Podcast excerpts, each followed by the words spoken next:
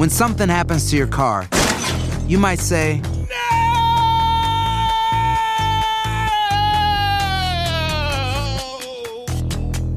My car. but what you really need to say is something that can actually help. Like a good neighbor, State Farm is there. And just like that, State Farm is there to help you file your claim right on the State Farm mobile app. So just remember, like a good neighbor, State Farm is there. State Farm, Bloomington, Illinois. Bienvenidos al podcast de Buenos Días América, la revista radial más completa para los hispanos. Política, salud, economía, tendencia y deporte son algunos de nuestros temas. Bienvenidos.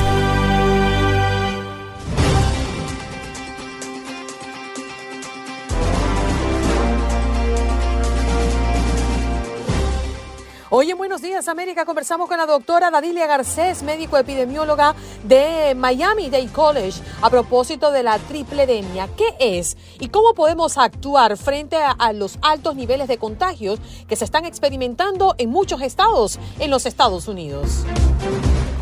El doctor Mejía Torres nos acompañó como todos los jueves y nos viene a traer un tema bien curioso. Nos habla de los apellidos. Y además tuvimos la oportunidad de conversar con Marcela Guerrero, curadora de Whitney Museum. Este museo en Nueva York presenta la primera gran muestra de arte puertorriqueño en un museo de Estados Unidos en casi 50 años. Y Aldo Virol Sánchez para hablar del Mundial. Ya se nos viene la gran final de Qatar 2022. Después de ver ayer a Francia clasificarse, ahora se estará enfrentando a Argentina el próximo domingo para ver quién se lleva la copa. Y entre otros temas, el fútbol americano, la NBA y el fútbol en México y en otros países. ¿Qué pasó? ¿Qué pasó? ¿Qué pasó? Mientras usted dormía. Mientras usted dormía.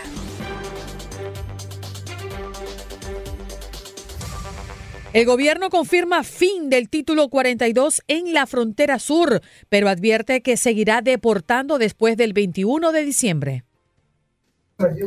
Y en más información eh, desafortunada, regresó a su casa y ya no estaba. Cadena de tornados deja al menos tres muertos en Luciana. Las autoridades tardaron horas para encontrar los cadáveres de una mujer y un niño que fueron reportados como desaparecidos en el norte de Luciana. Representantes mandan al Senado ley para evitar que el gobierno federal tenga que cerrar este viernes la extensión de una semana del presupuesto gubernamental aprobado en la Cámara de Representantes permitiría a los legisladores tiempo suficiente para negociar un paquete completo para el financiamiento de la Administración Federal por el resto del año fiscal 2023. El Salvador terminará el 2022 en estado de excepción. Aprueba una novena prórroga de la cuestionada polémica antimaras de Bukele. La Asamblea Legislativa aprobó la prórroga de la disposición de por 30 días más, como lo solicitó, perdón, el gobierno. El gobierno de Estados Unidos interpuso una demanda en contra del gobernador de Arizona, Doug Ducey, por la colocación de contenedores de carga como barrera en la frontera con México. De acuerdo con la querella, el gobierno estatal está invadiendo tierras federales. Y en otras eh, noticias, si Rusia gana, China nos hará lo mismo. Los taiwaneses que combaten y mueren por Ucrania. La decena de taiwaneses se han unido a los miles de soldados extranjeros que han viajado al país europeo a luchar contra las tropas rusas. Para ayudar a pasajeros con el uso de las tarjetas del Subway y otros problemas, la MTA allá en Nueva York planea abrir 15 centros de servicio al cliente en las estaciones más concurridas del sistema. Y en más información, eh, beber durante las fiestas puede dañar el corazón. Los profesionales de la salud llevan décadas advirtiendo sobre los riesgos cardíacos que conllevan las fiestas navideñas.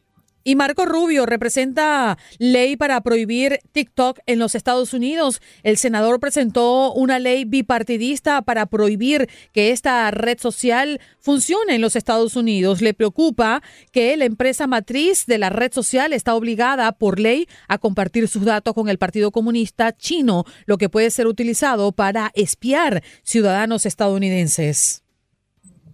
Y en información deportiva quedaron definidos los partidos por el tercer lugar y por el campeonato de la Copa del Mundo. Por el tercer lugar, Croacia se estará midiendo a Marruecos y la gran final será Argentina frente a Francia. Uno el sábado a las 10 de la mañana, tiempo del este, y el otro domingo a las 10 de la mañana también, tiempo del este.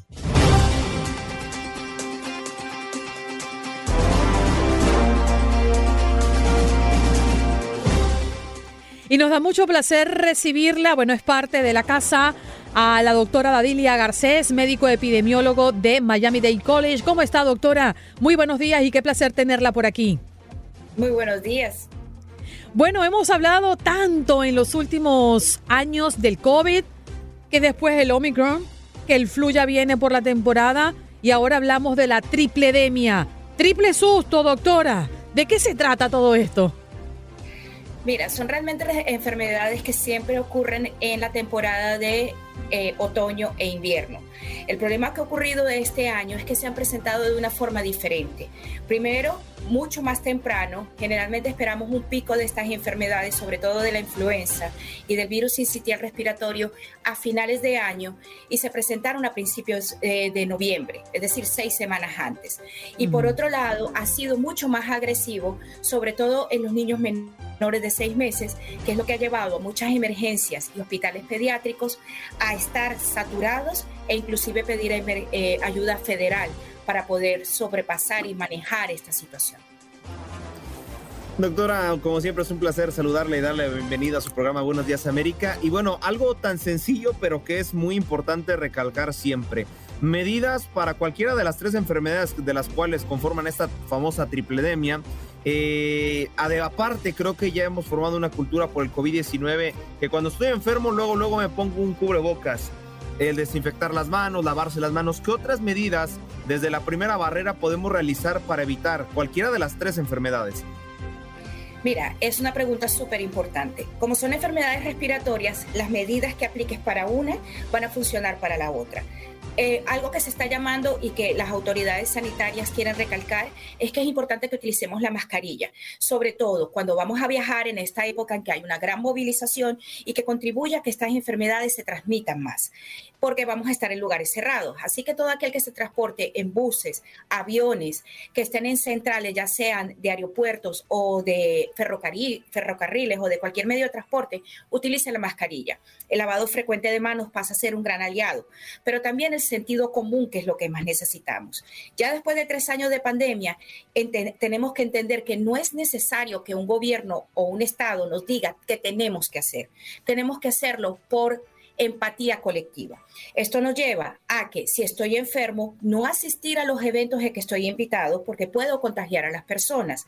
Y si yo sé que soy una persona vulnerable, obviamente tomar las medidas de precaución. Y si tengo la probabilidad de estar enfermo, hacerme los exámenes para saber cuál de las tres tengo y recibir el tratamiento de una manera oportuna. Mm. Doctora, cuando hablamos de la tripledemia, estamos hablando del virus respiratorio sincitial, del COVID-19 y la gripe o el flu, ¿no? Como quieran llamarle. ¿Una persona puede contagiarse de los dos, de los tres al mismo tiempo? Son casos muy raros, pero puede ocurrir. Puede ocurrir y ya se ha visto con la pandemia de que hubo personas que tuvieron la influenza y el COVID-19. En estos momentos lo que se está tratando es de determinar cuál de los tres es el que está circulando, porque los tratamientos tienen una base en común, pero tienden a cambiar cosas específicas. Por ejemplo, existe un tratamiento que se puede dar eh, en vía oral y de manera ambulatoria para el COVID-19, que se debe dar en los cinco primeros días de que tienes síntomas o das positivo. Eh, si tienes la influenza, existe el famoso Tamiflu, que se tiene que dar en las primeras 72 horas para que sea efectivo. Y el virus incitial respiratorio es muy riesgoso los extremos, es decir, en los niños muy pequeños y en los adultos mayores, porque en ambos puede tener una alta tasa de mortalidad. Así de que aquí eh, más que la combinación de los virus, es que cualquiera que tengas, hay que tratarlos a tiempo. Mm. A mí verdaderamente me preocupa, doctora, es la mezcla de no hay una exigencia de usar mascarillas en lugares cerrados en este momento, pero tampoco hay tantos lugares disponibles para aplicarse la prueba de manera gratuita. Y sabemos que ir a hacernos la prueba eh, bien sea para viajar o para sencillamente conocer si tenemos el virus al menos el COVID-19 o no, pues cuesta dinero y no muchas personas están dispuestas a pagarlo. Y esto hace que puedes estar eh, infectado, puedes no estarlo, pero aún así haces tu vida y eso ayuda a la propagación del virus.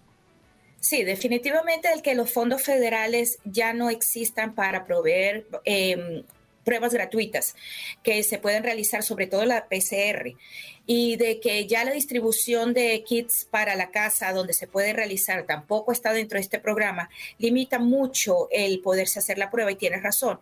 Nuevamente, el llamado es al sentido común. Si tienes cualquiera de estos síntomas, porque por clínica no los puedes diferenciar, de congestión nasal, malestar general, eh, dificultad, sobre todo si tienes dificultad para respirar independientemente, tienes que ir al hospital.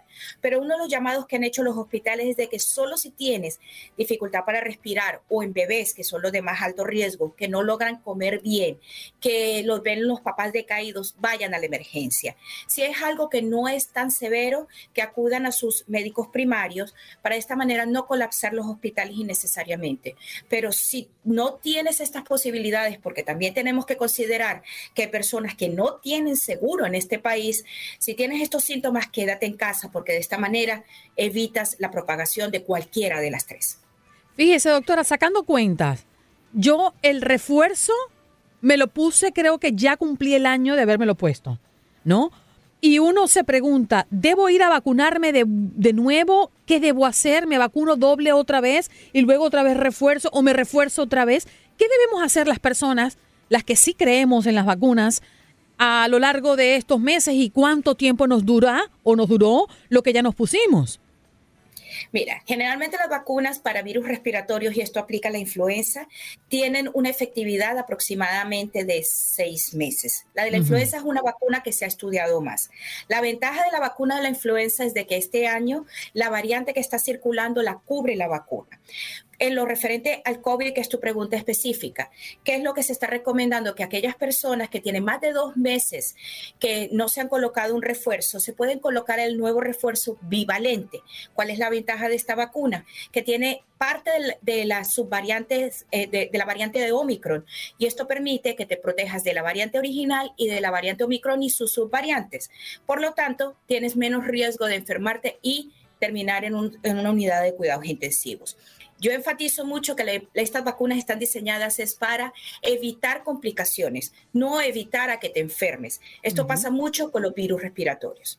Es muy importante eso porque hay muchas personas que dicen, pero es que me vacuné y miren, aquí estoy infectado. Y es que eso no evita que a usted le dé COVID o flu, es evitar la gravedad y que mm, potencialmente pueda morir en una complicación de esta. Para finalizar, eh, doctora, entonces, ¿cuál sería su recomendación en este momento? ¿Colocarnos el refuerzo de COVID? ¿Colocarnos la del flu? ¿Qué debemos hacer? Porque queremos celebrar nuestras navidades tranquilos. Mira, este es el momento para colocarse todas las vacunas. Uh -huh. eh, colóquese su refuerzo del flu eh, anual, esta nueva vacuna está protegiendo de complicaciones para la variante que está circulando.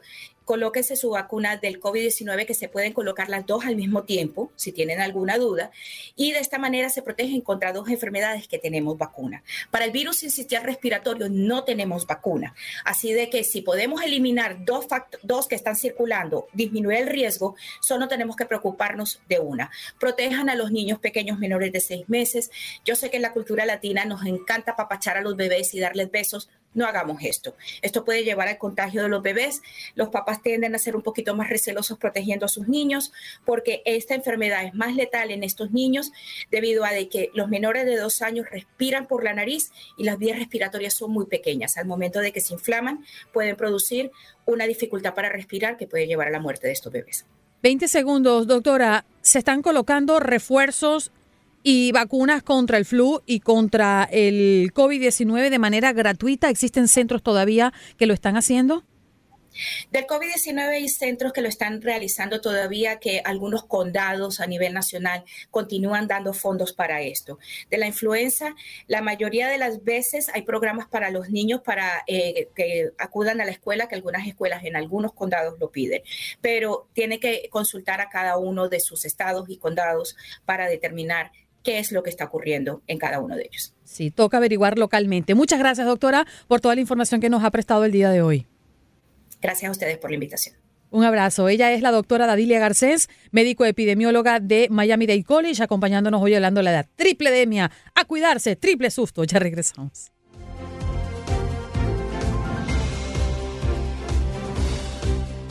Vámonos con el doctor Mejía Torres, el doctor más querido de la audiencia de Buenos Días América. Doctor, a usted. Me sonó la campana. Ah, mira, ya está, Jorito, para que no venga y le cuente cuentos de camino al doctor. ¿Cómo está mi doctor? Buenos días.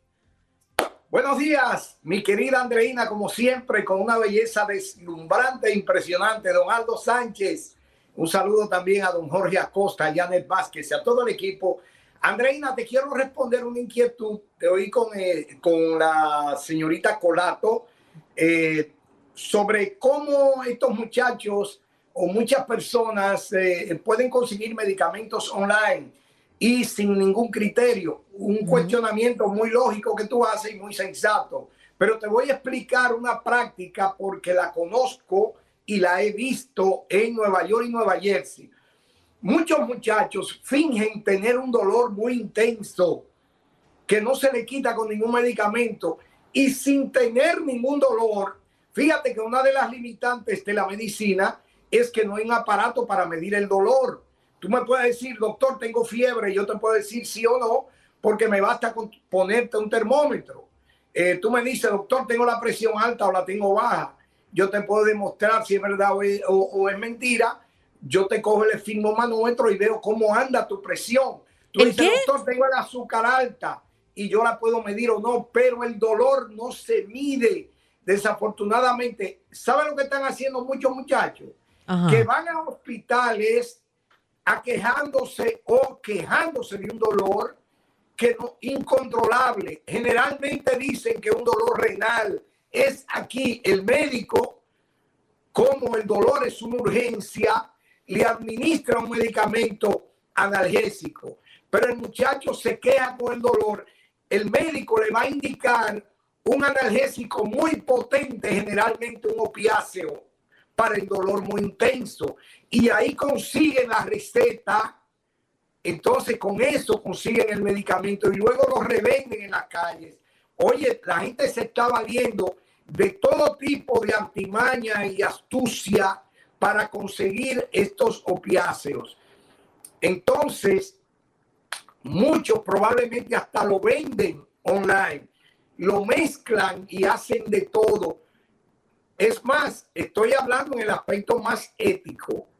Es decir, descargando de toda responsabilidad a los médicos, pero hace dos o tres años eh, condenaron a cinco médicos en el estado de Pensilvania porque estaban incluso negociando con opiáceos, recetándolo y la gente generando dinero por el otro lado y el médico sacando su tajada por el otro. Bueno, doctor, como el caso de esta mm, doctora en California que sí tenía credenciales para aplicar Botox y para hacer algunos tratamientos estéticos y resulta que compraba el líquido del Botox eh, a través de, de, un, de un lugar online. Se lo traían, parece que de Argentina, de Francia, de otros lugares y resulta que no era Botox, sino que era algo diferente que le costaba mucho menos dinero y negociaba con eso, se lo colocaba a los pacientes aquí en los Estados Unidos como si fuese Botox. Y bueno, la agarraron, pero hizo un negocio. Creo que más de un millón de dólares tuvo de ganancia aplicando y haciendo eso, aún teniendo el certificado y estar avalada para practicar eso en los Estados Unidos. Correcto, correcto. Hoy en día, en el derecho penal aquí en Estados Unidos, a muchos médicos le dicen narcotraficante con bata blanca, porque mm. la verdad que se han dedicado a eso muchos médicos quiero hacer la excepción. De 100 médicos tú puedes encontrar dos tal vez, de 500 médicos puedes encontrar tres. No es la norma, pero hay siempre delincuentes de todo tipo. Eh, mira, el tema que traigo hoy, Andreina, es un tema medio pintoresco, pero eh, pocas veces he tocado. Y es un tema que es parte del derecho civil porque es el, me refiero al apellido, el apelativo que es un patrimonio del nombre y de familia. Hay escudos heráldicos, eh, heráldicos perdón, en países como España por el apellido. Por cierto, estuve buscando otro apellido y es muy exótico, Gandica. No lo vi. Eh, apenas está en Venezuela y aquí en Estados Unidos, pero eh, sobre tu apellido no encontré mucho. Estaba investigando. Me ha pasado, doctor. He querido investigar, pero no llego a fondo. No, yo no toco fondo tampoco. Estuve buscando algunos libros de eh, genealogía y eso. Bueno, rapidito te voy a decir que es la parte más cómica que hay. Generalmente los apellidos tienen dos troncos. Todos los apellidos del mundo entero es el patronímico que viene del padre o el toponímico que viene de acuerdo a la zona donde la gente vivía. Generalmente eh, estaban usándose como referencia por si la gente se mudaba. Por eso tú veías Jesús de Nazaret. Tú no sabes el apellido de Jesucristo, ¿cuál era? No lo sabemos. Entonces, allá a José de Arimatea, Tales de Mileto, Heráclito de Éfeso. Y te ponía el apellido de acuerdo a las zonas a la zona de donde tú habías nacido, al origen de la ciudad. Pero también se le ponía dentro del toponímico el aspecto topográfico, es decir, se te ponía el apellido de acuerdo a las características topográficas del terreno, la zona donde tú vivías. Por ejemplo, si tú vivías cerca donde había muchos ríos, fácilmente tú te hubieses llamado Andreina Ríos o Andreina Rivera o Andreina Montaña o Andreina Cuevas, dependiendo lo que habitara en la zona donde tú estabas. Pero ¿qué ocurrió? También se tomó en cuenta el patronímico, el, el, nombre de tu padre. por ejemplo, Álvarez viene de hijo de Álvaro. Hernández, hijo de Hernando. Fernández, hijo de Fernando. Rodríguez, hijo de Rodrigo. Y así fueron eh, los, los apellidos naciendo para identificar el origen del padre, o sea, tú eras hijo de fulano. Ah, Doctor, ¿quiere decir entonces que los apellidos que existen en el mundo son los únicos apellidos que van a existir? Porque ¿cómo creas hoy por hoy un nuevo apellido? Ah, te voy a decir, se tomaba en cuenta, ya no porque hay normas legales que rigen todo eso. Y de hecho, eh, Jean Massot y los tratadistas de derecho civil francés ya regularon todo esto. Eh.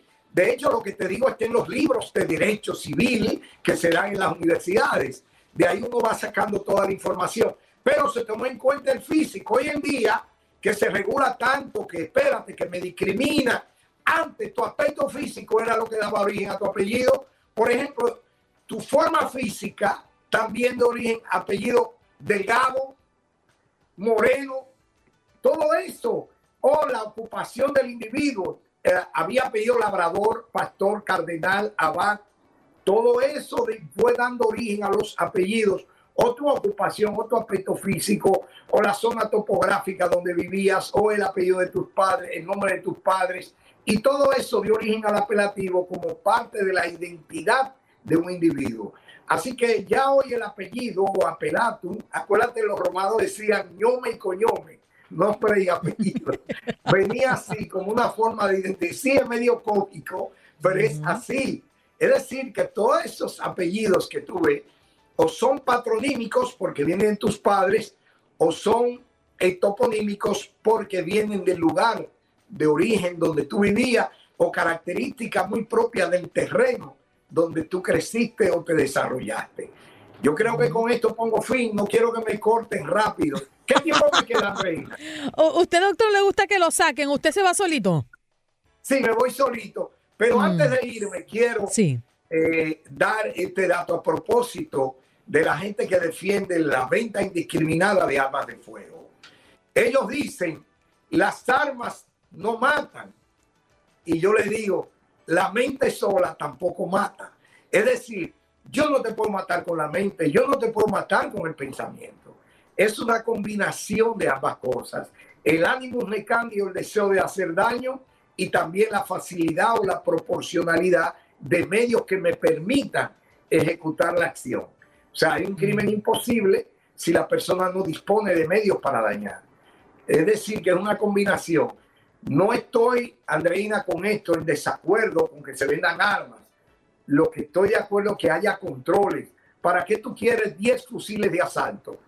Yo conozco un señor en Upstate, New York, que tiene 120 armas en su casa. ¿Y para qué las tiene tantas?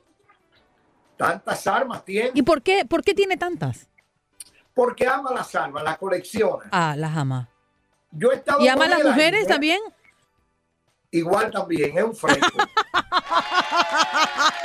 Bueno, uno se pregunta, no, uno se hace preguntas así al aire. Uno las lanza y dice, si tú quieres tantas las armas y tienes ciento y pico, amar a tantas las mujeres, no mejor que te gusten los hombres entonces. Exacto. Andreina, antes de irme, Sí, quiero doctor. dar mi, eh, mi, mi- mi canal de YouTube, porque mucha Ah. gente me dice que por qué lo- no lo anuncio aquí contigo. Claro, Entonces, anúncelo. Mi canal de YouTube es Res Humani. Res Humani. Res Así mismo, y ahí me van a ver de una vez con esta sonrisa esplendorosa. ¿Y por qué se llama Res Humani? Yo- Ah, yo tengo- doc, mira, el yo cuento completo. ti, más que tu marido. Yo sabía que tú venías por ahí. Ah, ¿Tú sabes dígalo. yo le puse Re- Res Humani? Ajá. Porque yo buscaba mi nombre, doctor Mejía Torres, y, y no lo puedo usar. Hay miles de cosas con mi nombre. Entonces dije, déjame, voy a buscar una cosa en latín porque nadie lo va a tener. Res humani significa cosas humanas en latín. Así que decidí ponerle ese nombre porque estaba disponible. Porque los demás que tienen que ver con mi nombre no estaban disponibles. Ah, bueno, vayan a ver al doctor en Res Humani, pero siempre aquí, los jueves con nosotros hablando de temas muy interesantes. Dice Ana Rosario, ¿cuánto aprendemos, doctor? Por aquí Félix Rosado dice, good morning in the morning, lo saluda. Mm, Félix Rosado también dice, doctor Mejía, Res Humani, y pone carita feliz. Y bueno, muchas personas que aquí los están saludando. Buenos días, doctor Mejía, gusto verlo, gracias por compartir sus grandes conocimientos. Bendecido día, Vanessa Macías. Un abrazo, doctor, feliz día para usted. Gracias a ustedes. Buen día.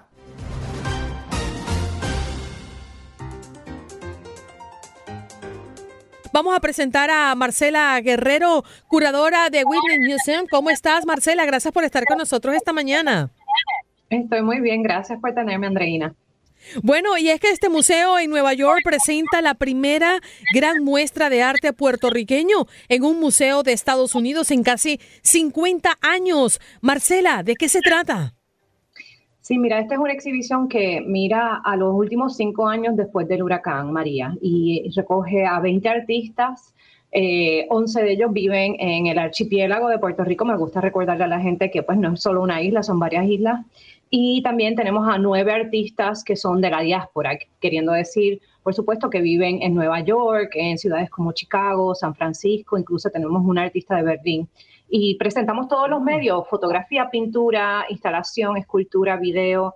eh, y estamos mirando estos últimos cinco años, ¿verdad? Que sabemos que fue más allá del huracán e incluso antes del huracán ya teníamos esta gran deuda este, y todos estos problemas sociopolíticos y de- del medio ambiente y cómo han afectado no solo la vida de los puertorriqueños, pero también el arte.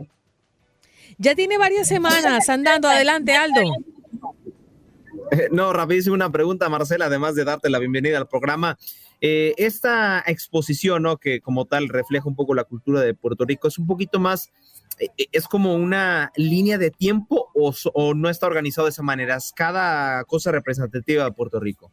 Sí, esa es una buena pregunta, Aldo. Este, no, no es una cronología per se, está dividida en cinco temas, cinco temáticas que pues surgieron a flote eh, cuando ocurrió el huracán. Por ejemplo, tenemos una sección que se trata de infraestructuras fracturadas, queriendo decir como, por ejemplo, el sistema de electricidad le falló a los puertorriqueños antes del huracán, ya venía fallando. Y después del huracán, bueno, dejando a familias por, sin luz y sin electricidad por meses, incluso casi un año. Y bueno, también como vemos esto, que sí, se sigue repitiendo, este, lo vimos hasta hace poco con el huracán Fiona. Y bueno, y tenemos así ciertas temáticas este, que tienen también que ver con la pérdida, la pérdida de personas, pero la pérdida de este Puerto Rico que uno pues sentía, ustedes se acuerdan que en, en los 80, 90, 2000 decíamos Puerto Rico es lo mejor de los dos mundos, y pues esa fantasía, cómo se ha evaporado. Este, entonces tenemos ese tema de la pérdida y luego eh, entre los cinco temas también tenemos uno que tiene que ver con las protestas del verano del 19 y varios artistas que reflejan ese momento. Mm. Nos interesa también, Marcela, conocer cómo se mm, expone a través del arte este tema tan puntual y tan doloroso para Puerto Rico. Pinturas, em, esculturas, ¿qué es lo que vamos a ver aquí? Sí, mira, te puedo mencionar casos este, más específicos, ¿verdad? Para, para como que paint a picture, este, darles una mejor eh, idea. Eh, por ejemplo, la exhibición abre con este video de Sofía Córdoba, que es una artista nacida en Puerto Rico que vive ahora en, eh, en, San Francisco. Y es un video que dura 105 minutos. Es un video bastante largo, pero hemos creado un ambiente para que la gente se sienta cómoda, este, puedan visitar ese video una vez, varias veces, mientras eh, atraviesan la exhibición. Y ese video abre con eh, video que su tía, Maggie, la tía del artista, tomó la noche, el día del huracán. No se ve nada, está completamente oscuro porque obviamente la luz ya se fue. Y la escuchas a Maggie narrando lo que está pasando y lo escuchas su voz y también la lluvia, como está cayendo súper fuerte. Y para mí ese, empezar con ese gesto, ¿verdad? De que es, eh, es la experiencia de personas que lo vivieron, es la, desde una perspectiva de primera persona eh, y también pensar que qué pensaba Maggie cuando cogió ese teléfono y dijo, déjame grabar este momento tan trascendental, ¿verdad? Para la posteridad, porque no sabemos qué va a pasar. Y bueno, el, el, video continúa con otras eh, grabaciones de familiares de Sofía hablando de manera bien honesta y cruda, así, de, lo que sintieron y lo que pasaron después del huracán.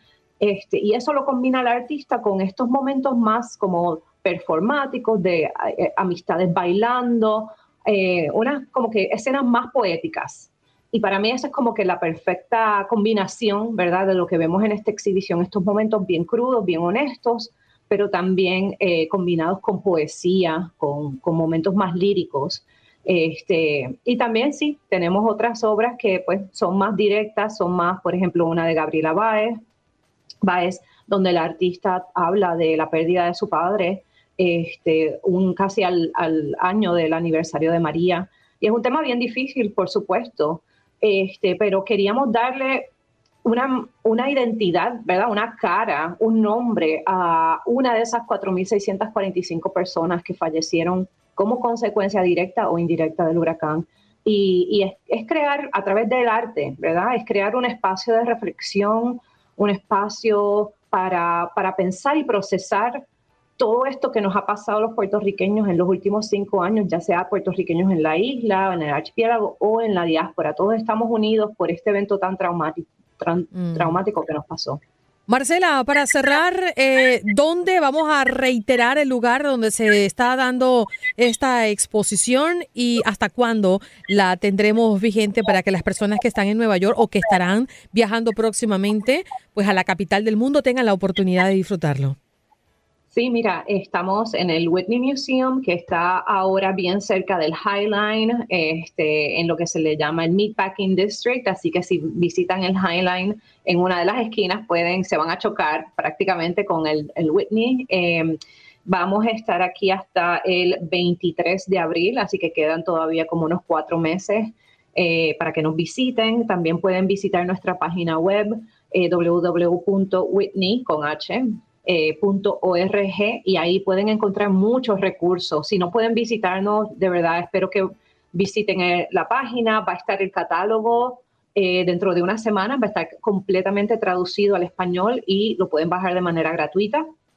Este, también tenemos guías de audio donde pueden escuchar directamente de las voces de los artistas un poco más sobre sus obras. Hay muchos recursos en nuestra página web. Mm. Gracias, Marcela, por conectar con nosotros esta mañana. Reiteramos, hablamos con Marcela Guerrero, curadora Whitney Museum. El Whitney Museum, pues, de Nueva York, presenta la primera gran muestra de arte puertorriqueño en un museo de Estados Unidos en casi 50 años. Si usted está en Nueva York o va a viajar próximamente, no desaproveche la oportunidad para disfrutarlo. Estás escuchando el podcast de Buenos Días América, la revista radial más completa para los hispanos. Escúchanos en las diferentes plataformas: Euforia, Spotify, TuneIn y iHeartRadio. Tu DN Radio. Vivimos tu pasión. Dicen los grandes, la liga se gana partido a partido. Partido a partido. En Buenos Días América, Contacto Deportivo.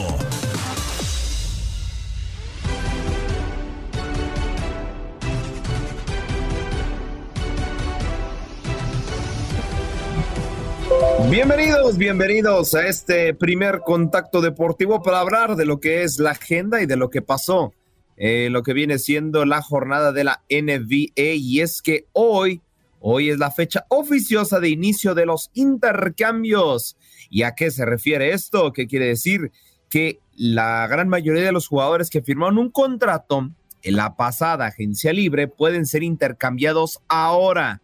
Entonces, esto puede ser clave tanto para clubes, tanto para jugadores. Así que bueno, vamos a checar algunos de los nombres que pueden ser intercambiados y son los que más dislumbran. Pero vamos a repasar antes que nada qué jugadores fueron transferidos en este tipo de traspasos de la NBA, en este tipo de mercado de transferencias. Para empezar está Kyrie Irving con los Brooklyn Nets, Gary Trent Jr. con los Toronto Raptors, Buddy Hill con los Indiana Pacers, DeMar Rotzan y Tobias Harris con Philadelphia 76ers y de, Andre Ayton por parte de los Phoenix Suns. Son los nombres de más, válgame la redundancia, renombre que sucedieron en este mercado de fichajes. Boyan Bojanovic es uno de los jugadores que puede ser transferido ya que simplemente está extendido hasta 2025 con su club, pero es bajo rendimiento y la verdad es que este jugador de 33 años no ha tenido un gran desempeño y por ahí se le empieza a vincular con los Lakers y con los Knicks. Russell Westbrook, sabemos el, conflicto que tiene, ¿no? Con el conjunto de los Lakers y pues parecería ser que los Pacers ahora sí se van a animar a adquirir este jugador por medio de un intercambio entre Hill y Turner. Eh, también eh, de su plantilla, veremos si se logra concretar. Nikola Vucevic, también otro jugador que podría ser traspasado en, este, en esta fecha, en este 15 de diciembre.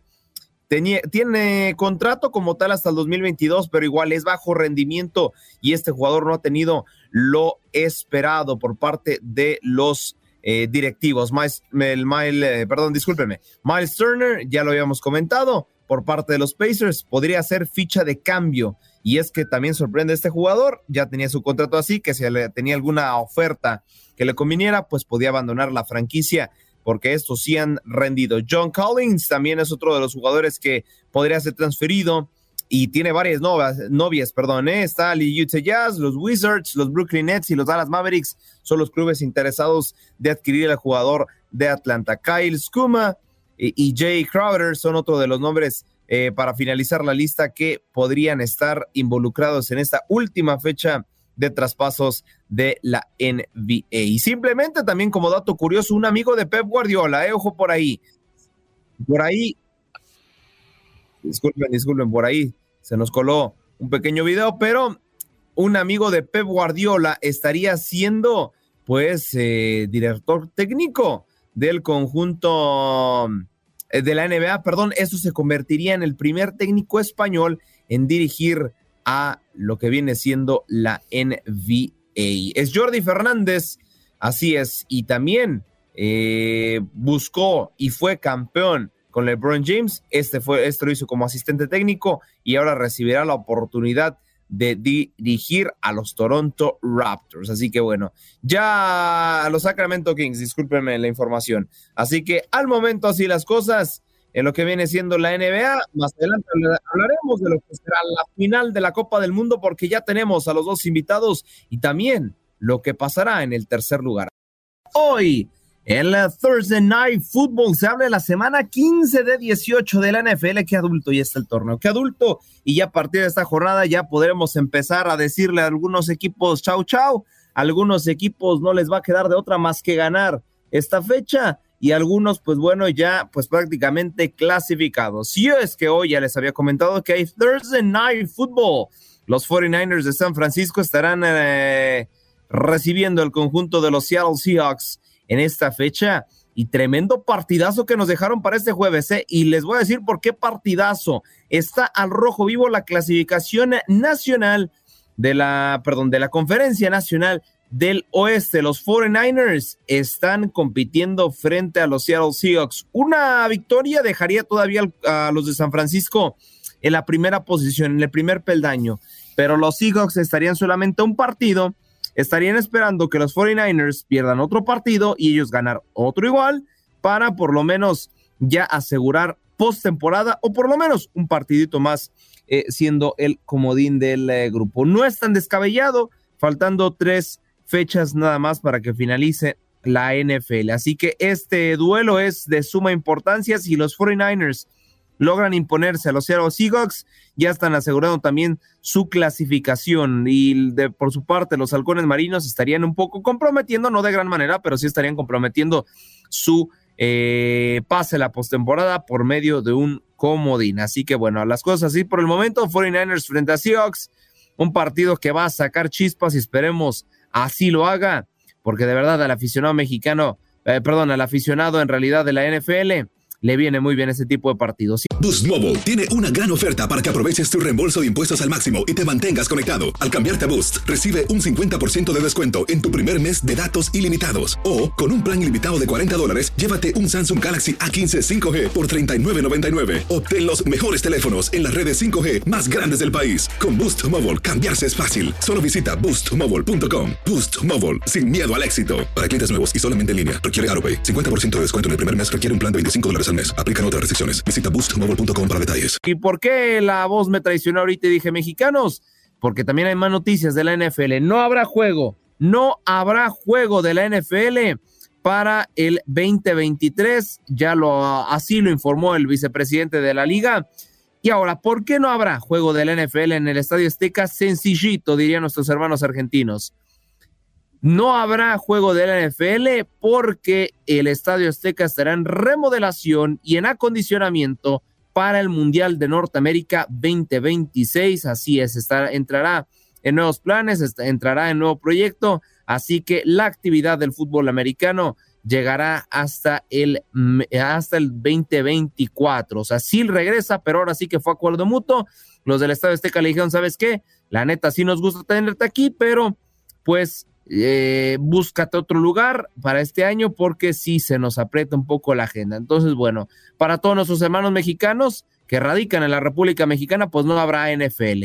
Ahí cualquier cosita nos eh, podemos ir a los Estados Unidos para ver un partidazo. Y bueno, como les reiteraba, la semana 15 ya es muy adulto el torneo de la NFL, ya estaremos hablando de clasificados. Al momento, matemáticamente, solo las Águilas de Filadelfia tienen asegurada postemporada. Y como comodín, ¿eh? Así que bueno, gracias a que los Dallas Cowboys están presionando mucho, ya para la semana 16 estaríamos hablando que Filadelfia sí posiblemente esté clasificado ya para los eh, playoffs, para lo que viene siendo la eliminación directa ya de cara al nuevo Super Bowl. Así que repasemos un poquito lo que serán los partidos para este fin de semana. Colts frente a Vikings, Ravens contra Browns. Buenísimo ese partido porque son de la misma conferencia. Dolphins Bills, Steelers Panthers, Cowboys Jaguars, Cardinals Broncos, Patriots Raiders, eh, Titans contra los Chargers y LA Rams contra los Packers, que es el partido que más dislumbra para cosas importantes, al igual que el Giants frente a Washington. Para hablar de lo que es la Copa por México, porque sí, hoy tenemos actividad y tú lo vivirás a través de la señal de TUDN Radio. Las Águilas del América regresan a la, a la actividad como tal del fútbol mexicano, enfrentándose a los Rayos del Necaxa. Andrés Lilini pues eh, ya se estrenó como técnico del conjunto hidrocálido, ahora buscará conseguir sus primeros tres puntos, es una misión eh, ligeramente complicada debido a que las Águilas del América pues buscan eh, tener una buena pretemporada para regresar con todo al torneo regular de la Liga MX. Recordemos que ya es la segunda jornada para los Rayos del Necaxa, pero es apenas la primera para las Águilas del América, como cada grupo son de cinco equipos, solamente un club descansa la primera jornada y la segunda ya la juega. El caso también de las Chivas Rayadas del Guadalajara, que bueno, ya hablaremos mañana de ellos porque mañana juegan también en la actividad de la Copa por México. Corrección, juegan el sábado frente al conjunto de Mazatlán y Tigres frente a Atlas. Los dos zapatillos estarán jugando el día de eh, uno el día de mañana y otro día de sábado. Ya, ya lo revolví. Otra vez. Pumas Cruz Azul, Chivas Mazatlán, Juegan mañana a las 8 y 10 de la noche, tiempo del este. Tigres Atlas juegan ya el sabadito a las 10 de la noche, tiempo del este. Pero hoy, ¿qué pasará en el eh, conjunto del América y el Necaxa? Ya en conferencia de prensa, el Tan Ortiz ha comentado que le tiene confianza al equipo. Recordemos que no ha renovado a Guillermo Ochoa, ¿eh? El arquero de las Águilas del América no ha renovado con el, el conjunto azul crema. Así que bueno, por ahí estará teniendo oportunidad el buen Oscar Jiménez, ex arquero de los Jaguares de Chiapas, pues buscando ahora sí consolidarse la portería titular del conjunto americanista y varios aficionados incluso lo prefieren por encima del seleccionado nacional. Del otro lado, Necaxa que sigue buscando reforzarse, André Lilini, su estratega, comenta que quiere tener refuerzos de Pumas. Vamos a ver si la directiva hidrocálida logra cumplirle dicho a petición, pero pues al momento eh, no ha habido ningún refuerzo proveniente de los Pumas, aunque pues bueno, creo que la verdad sí será el caso y más porque Pumas es un equipo que ahorita está dependiendo mucho de la cantera. Y hablando de Pumas, Pumas jugará el día de mañana a las 8 de la noche, tiempo del este, frente a Cruz Azul, un derby, si lo quieren apodar, así, no necesariamente un clásico, pero podemos apodarlo como un derby de la Ciudad de México. La Universidad Nacional Autónoma de México frente a Cruz Azul y recuerda que también mañana desde el estadio eh, de las Chivas estará enfrentando al Mazatlán. Todos los partidos, toda la cobertura de esta Copa por México la vivirán a través de la señal de tú en radio, nosotros lamiendo los eh, bigotes, dirían por ahí, para este grandísimo torneo. Y rapidísimo, rapidísimo, también les comento que el día sábado se estará jugando el tercer lugar ya en los contactos deportivos del día de mañana. Estaremos haciendo la previa del Croacia frente a Marruecos y de lo que viene siendo la gran final de la Copa del Mundo, Argentina frente a Francia. Dos duelos interesantísimos, así que ya se la saben, la Copa por México está a través de la señal de Twitter Radio y a través de, miren, aquí nosotros, por aquí le estoy señalando. No me da la mano, pero los que nos ven a través de YouTube Live, no, no me da la mano, pero bueno, a través de Facebook y YouTube, ahí, ahí también nos podrán sintonizar. América Necaxa, hoy a las 8 de la tarde, tiempo del este.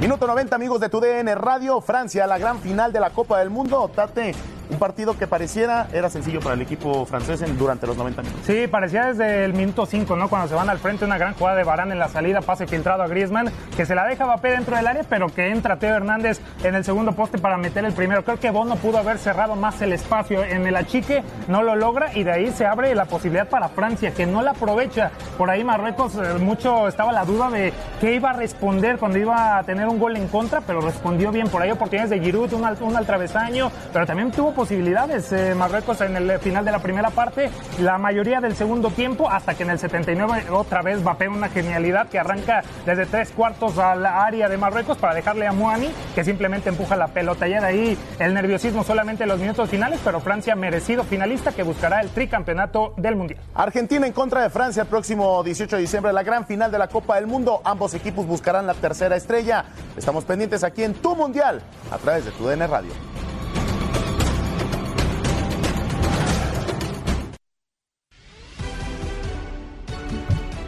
Ahí está, ahí está la información por parte de nuestros compañeros que les tocó cubrir este partido. Francia, pues eh, Marruecos no había recibido ningún gol. El único gol que había recibido como tal fue contra Canadá y fue gol en contra. Bono estaba haciendo un grandísimo mundial y, lo tuvo, eh, lo tuvo. Por ahí no me sorprendería si por ahí se lleva el guante de oro, pero eh, Francia fue el único equipo que le marcó a Marruecos y solamente esos dos goles fueron eh, determinantes para eliminar al conjunto de África.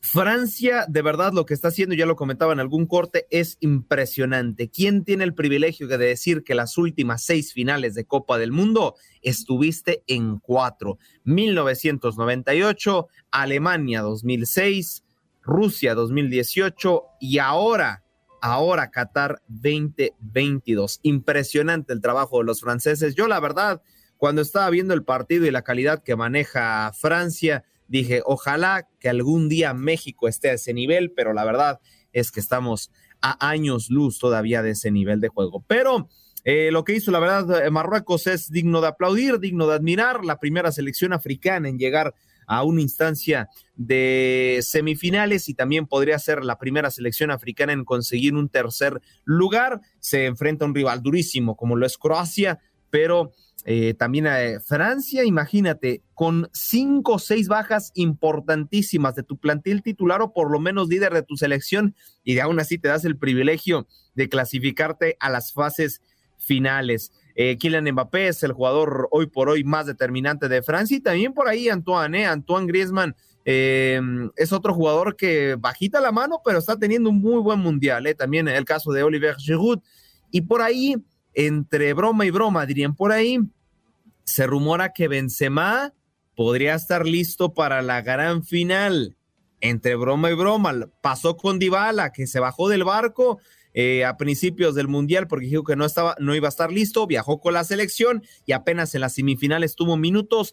Karim Benzema, si él dice yo ya estoy listo y quiero jugar con la selección francesa, está en todo su derecho, ya que está en el lista que se enfrentó, que presentó Didier Deschamps a la FIFA. Entonces, si Karim Benzema quiere jugar la gran final, podría estar, imagínense si Francia juega de esta manera. Ahora no me quiero imaginar con lo que para mí hoy por hoy es el mejor jugador del mundo, como lo es Karim Benzema. habrá que ver, pero la verdad es que este domingo 18 de diciembre nos va a esperar un partidazo. Argentina porque quiere ganar a Messi, porque quiere darle ese título a Lionel Andrés Messi y Francia por su parte quiere ser la tercera selección bicampeona. Italia ya lo logró, Brasil ya lo logró, ahora quieren ellos ser la tercera selección, perdón, bicampeona. Datos muy parejos, será la tercera vez que se vean en, Copas del Mundo, Argentina y franceses. Argentina ya ganó dos, Francia solamente apenas la acaba de ganar el Mundial pasado en Rusia 2018. Así que bueno, mucho la expectativa y mucho, mucho ímpetu de lo que será esta gran final. Gracias por acompañarnos en nuestro podcast. Buenos días América. Y recuerda que también puedes seguirnos en nuestras redes sociales. Buenos días AM en Facebook y en Instagram. Arroba Buenos días América. AM. Nos escuchamos en la próxima. Boost Mobile tiene una gran oferta para que aproveches tu reembolso de impuestos al máximo y te mantengas conectado. Al cambiarte a Boost, recibe un 50% de descuento en tu primer mes de datos ilimitados. O, con un plan ilimitado de 40 dólares, llévate un Samsung Galaxy A15 5G por $39.99. Obtén los mejores teléfonos en las redes 5G más grandes del país. Con Boost Mobile, cambiarse es fácil. Solo visita boostmobile.com. Boost Mobile, sin miedo al éxito. Para clientes nuevos y solamente en línea, requiere AroPay. 50% de descuento en el primer mes requiere un plan de 25 dólares al mes. Aplican otras restricciones. Visita Boost Mobile para detalles.